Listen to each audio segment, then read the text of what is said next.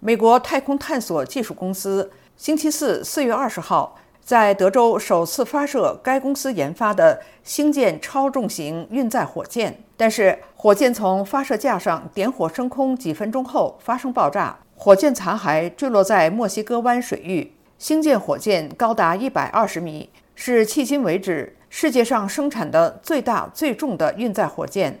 由世界首富埃隆·马斯克创办的太空探索技术公司原计划将其发射升空，然后进行环球飞行。由于这是该款运载火箭的首次发射试验，因此火箭上没有搭载人员或卫星。太空探索技术公司。希望用星舰火箭向月球甚至火星运送人员和物资。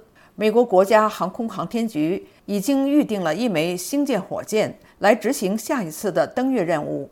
星舰火箭原定于美国东部时间星期一上午发射升空，但是在点火发射前夕，工程师们发现火箭助推器的增压出现问题，因此临时取消了发射。将首次发射时间推迟到了星期四。星舰火箭发射失败的原因目前并不清楚。但是，虽然火箭发射因为助推器未能成功剥离而失败，火箭点火发射本身却仍然被视为是一次成功的试验。听众朋友，了解更多新闻内容，请登录 VOA Chinese 点 com。